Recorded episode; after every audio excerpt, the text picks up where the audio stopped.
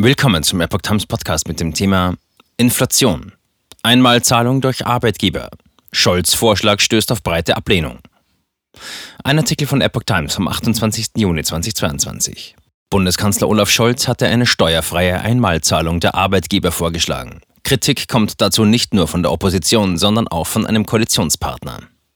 Der Plan von Bundeskanzler Olaf Scholz für eine steuerfreie Einmalzahlung an Beschäftigte als Antwort auf die steigende Inflation stößt auf breite Ablehnung, darunter auch beim grünen Koalitionspartner.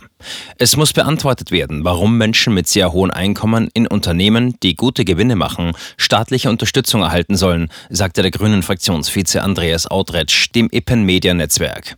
Es bleibe zudem offen, wie etwa Solo-Selbstständigen oder Arbeitnehmern in nicht tarifgebundenen Betrieben geholfen werden solle. Scholz schlägt eine steuerfreie Einmalzahlung durch die Arbeitgeber vor.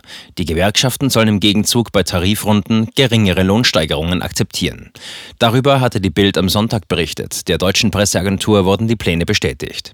Die Idee dahinter ist, sogenannte Zweitrundeneffekte zu verhindern, die zu einer Lohnpreisspirale führen und dadurch die hohe Inflation weiter anheizen könnten.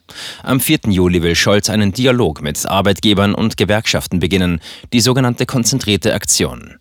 Kritik von Gewerkschaften und Opposition. Mehrere Gewerkschaften hatten den Vorschlag bereits abgelehnt.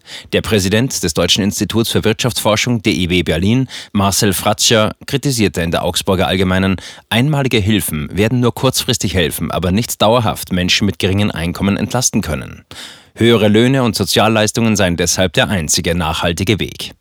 Auch aus der Opposition kamen weitere ablehnende Stimmen. Der CSU-Finanzpolitiker Sebastian Brehm sagte dem Redaktionsnetzwerk Deutschland, Scholz versucht zu verdecken, dass seine Koalition in der Frage weiterer Entlastungen völlig planlos in die Sommerpause geht.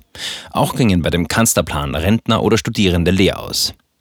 Der neue Co-Vorsitzende der Partei Die Linke, Martin Schiedermann, sagte in einem Interview mit RTL NTV, die Gewerkschaften müssen mit hohen Forderungen in die anstehenden Tarifverhandlungen gehen, damit die Inflation und Kaufkraftentwicklung für die Beschäftigten abgefedert wird.